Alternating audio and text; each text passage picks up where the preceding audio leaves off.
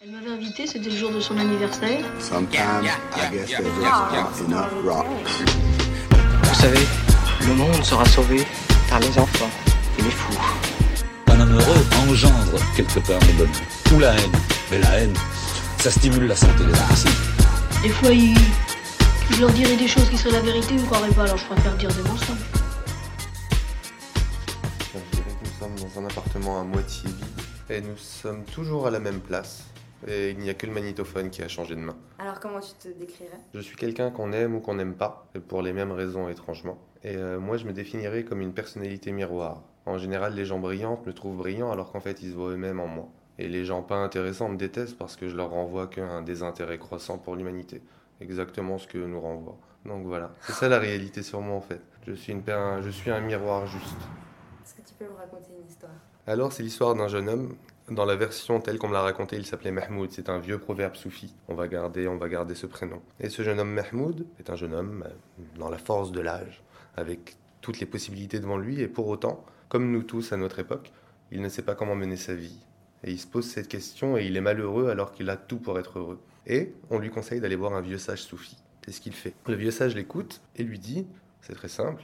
Tu n'as qu'à aller à la rencontre de la nature, l'observer en retirer une leçon de vie. Mahmoud le fait. Il va dans la forêt et se met à marcher. Il finit par voir un, petit renard. Il n'a pas de pattes. Et pour autant, il a la panse rebondie, il a l'air en pleine santé. Comment fait-il pour se nourrir se demande Mahmoud. Alors il se cache pour observer. Quelque temps après, passe un ours qui abat un chevreuil, qui commence à le dévorer, et puis part en abandonnant la carcasse. Alors le renard sort de son buisson en se tortillant sur le sol et va se nourrir. Mahmoud se dit voilà une bonne leçon à retenir, elle est facile, et il s'en va. Deux ans plus tard, on tape à la porte du vieux sage soufi. Il ouvre et il trouve devant lui un clochard famélique. Il est sale et il a l'air véritablement mal au point. Et il reconnaît Mahmoud. Mais mon Dieu, que t'est-il arrivé? Mahmoud lui dit c'est de ta faute. Mais pourquoi dit le vieux sage? Eh bien, tu m'as dit d'aller observer la nature et d'en retirer une leçon de vie. J'ai vu un renard qui n'avait pas de pattes et grâce à l'ours il ne manquait de rien. Alors je me suis dit qu'il suffisait de s'asseoir au bord de la route et d'attendre les cadeaux de la vie. C'est ce que j'ai fait et il ne m'est arrivé que malheur et privation.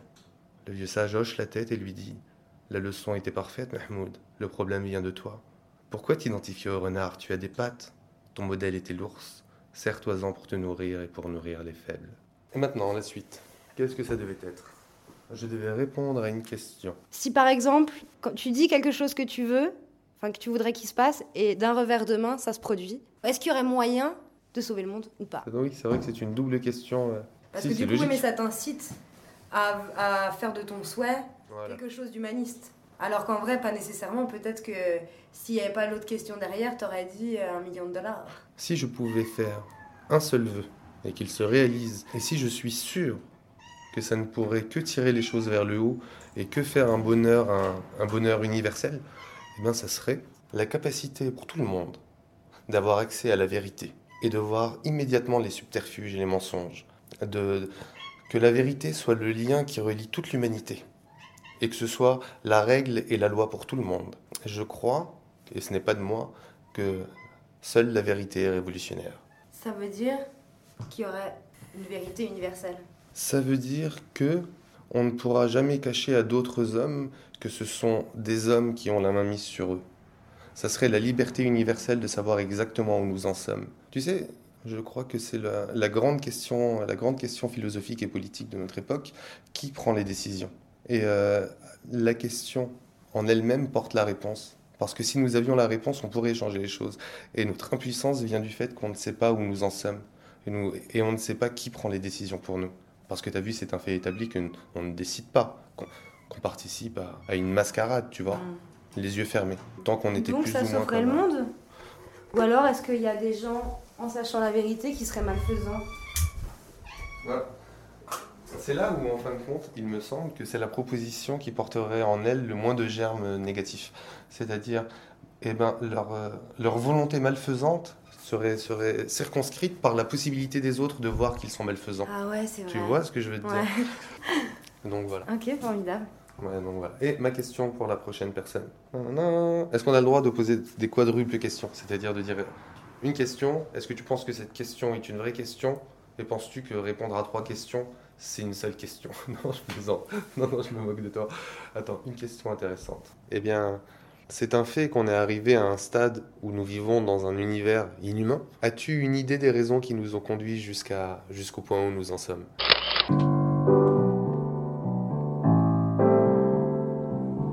J'ai oublié d'être bête.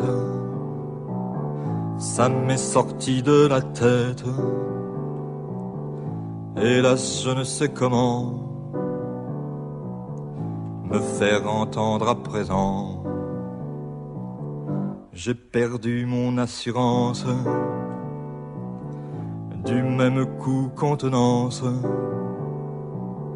le sommeil et mes amis, et le nord et le midi.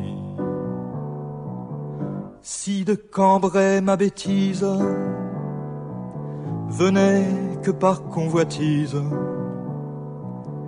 quelques jeunes chenapans s'y étaient cassé les dents. J'aurais compris, mais la mienne n'est ni menthe ni verveine, ni réglisse, voyez-vous, ni framboise ni cachou. Mais je ne porterai plainte à personne ni atteinte ce sont les larmes qui font l'humidité des prisons. Je ferai tout comme Ulysse aux sirènes de police, la sourde oreille de temps d'inquiéter un peu les gens. Je descendrai dans la haute m'assurer que par ma faute, parce que j'y ai perdu, on s'y emmerde un peu plus, sans peur d'écorcher mes lèvres sur les bijoux des orfèvres. J'irai vous baiser les mains, vous qui m'avez pris mon bien vous qui m'avez par traîtrise délesté de ma bêtise, vous faut les poings sur les i et sur la figure aussi. Allons, je vois que vous n'êtes pas la moitié d'une bête, puisque vous m'avez compris puisque vous m'avez compris.